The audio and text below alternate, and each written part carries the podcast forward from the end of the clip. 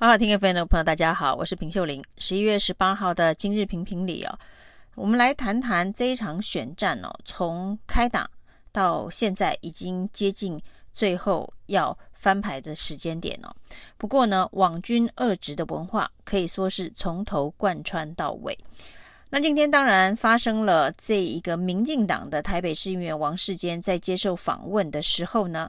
提到说他欠黄珊珊人情哦，他没有明确的表态他的这张票要投给谁，但是他说他支持陈时中，而且呢，他的这一个服务处以及他的庄脚都在帮陈时中拉票，但是他个人呢欠黄珊珊一个人情，这样子的一个表态没有非常明确清楚支持民进党所提名的候选人陈时中的说法呢，呃，也引来过去一路跟他有恩怨的被罢免的前桃园市议员王浩宇。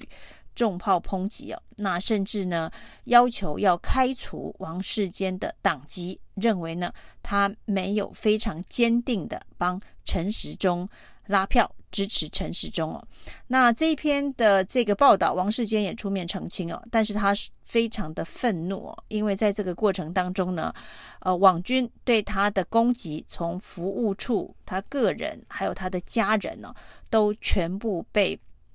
骚扰。被炮轰、被出征哦，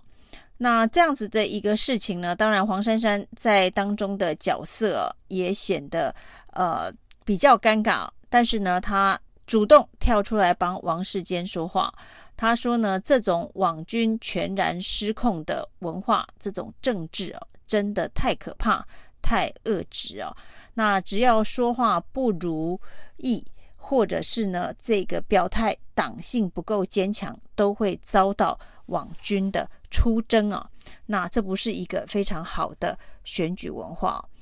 那另外呢，我们可以看到，那除了王世坚自己的同志啊、呃，被自己的人所这一个出征啊，这个不是只有王世坚一个。之前呢，针对林志坚论文案有不同意见的高嘉瑜，也曾经。遭受到同样的命运呢、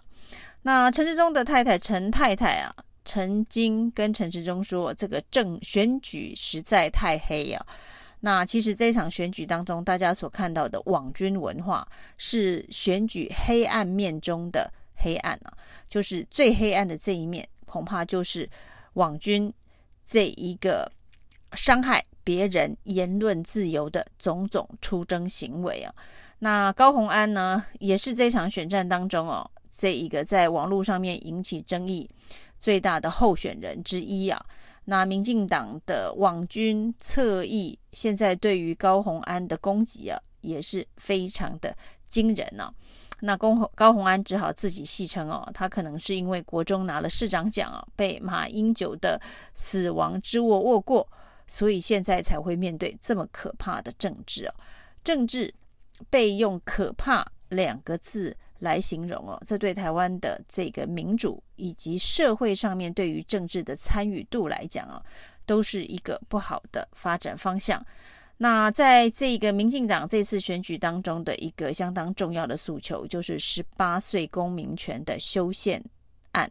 那这个修宪案呢，目前看起来距离要通过的门槛，其实还蛮有蛮长一段距离的。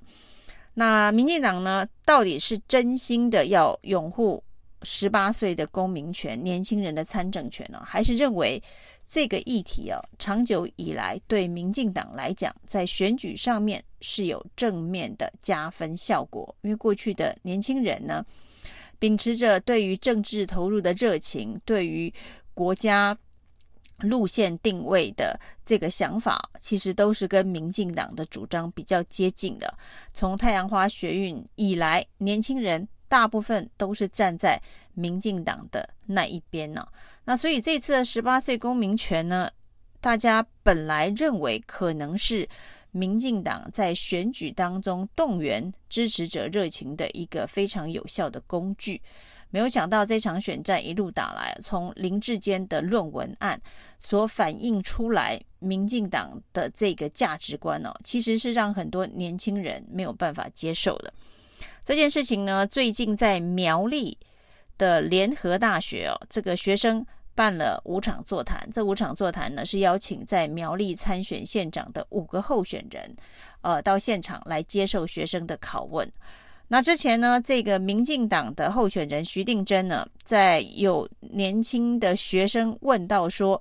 从高端的审查到这一个论文案啊，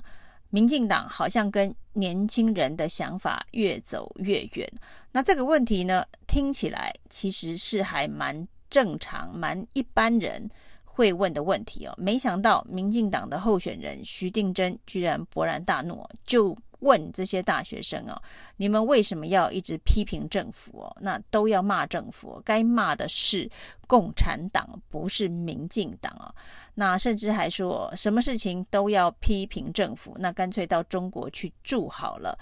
那这样子的一个态度，其实跟很多民进党网络上面的这个网军攻防的说法说辞是一样的，只是呢，侧翼网军的攻防。居然由一个民进党的候选人对上对于参政、对于政治有热情的大学生哦，那这个所谓的要推动年轻人参政的热情，给他们十八岁就有公民权的这个修宪案哦，在徐定祯怒呛大学生的场景跟氛围当中哦，显得是非常的讽刺。那除了这个徐定祯的这个跟大学生的这个对谈结束呢，网军当然还会有再一波的出征联合大学哦，说联合大学呢就是反民进党，就是呃挺蓝呢。没想到呢，这个联合大学其实针对呃偏蓝的无党籍议长钟东锦啊，那是脱党参选的国民前国民党的议长钟东锦的提问哦。比徐定祯更辛辣非常多倍哦。那徐中东锦也并没有怒呛这些大学生对他所提出的各种攻击式的问题啊。那徐定祯所展现出来的一方面，当然是民进党长期以来面对问题的回应方式哦。如果没有办法回应的问题呢，就拿出抗中保台，不然你去中国住啊，你这么。喜欢批评民进党，感觉民进党是不可以批评的，神圣的民进党的执政都不会有错。那另外当然被出征的还有这个新竹中学、新竹高、新竹高中、新竹女高办了一个模拟投票，那结果呢显然是不符民进党的意思啊，所以呢又有网军出征啊。那这个网军的出征，呃，高虹安去声援。这个新竹呃高中女中的模拟投票结果呢，被民进党的网军检举到中选会，说模拟投票已经违反了十天前封关民调的这一个红线呢、啊，要中选会开罚。那另外呢，则是出征这一个新竹中学、新竹女中的网站，说呢，你们这样，我们就不挺十八岁。公民权了，那这个批评这些高中生啊的判断能力不足等等哦，从高中生到大学生啊，到王世坚，到高虹安呐，那网军的这一个侧翼出征批判的文化，是这场选举当中哦，呃，相当遏制的一部分呢。不过呢，最令人觉得遗憾的是，网军的这个出征文化现在已经不是在侧翼了。由民进党中央所发出的新闻稿，居然让这一个政治性格非常温和的国民党前主席江启臣，也跑到这一个。剪掉去控告民进党中央哦，这个扭曲栽赃他的谈话。之前他跟柯志恩在高雄扫街拜票的时候，有谈到高雄跟台中的空气比较。那一开始的话题当然是空高雄的空气很差。那江启臣的说法是，这两天台中也不好，但是从这两个人的讨论当中可以知道呢，大家认为当下高雄的空气是非常的糟糕。结果呢，民进党做了一个梗图啊，说这个江启臣坦承台中比高雄还要差，空气比高雄还要差，这当然是完完全全的扭曲了。江启臣的意思哦。如果能够呃听完全部录音带的人，不会有这样子的一个解读，但是民进党却做了一个这样子的一个梗图，那主要当然是要攻击台中的空气品质，但是却用扭曲江启臣的谈话，他没有这么说，却硬栽赃他这么说的一个方式哦。那这通常过去都是由网军侧翼。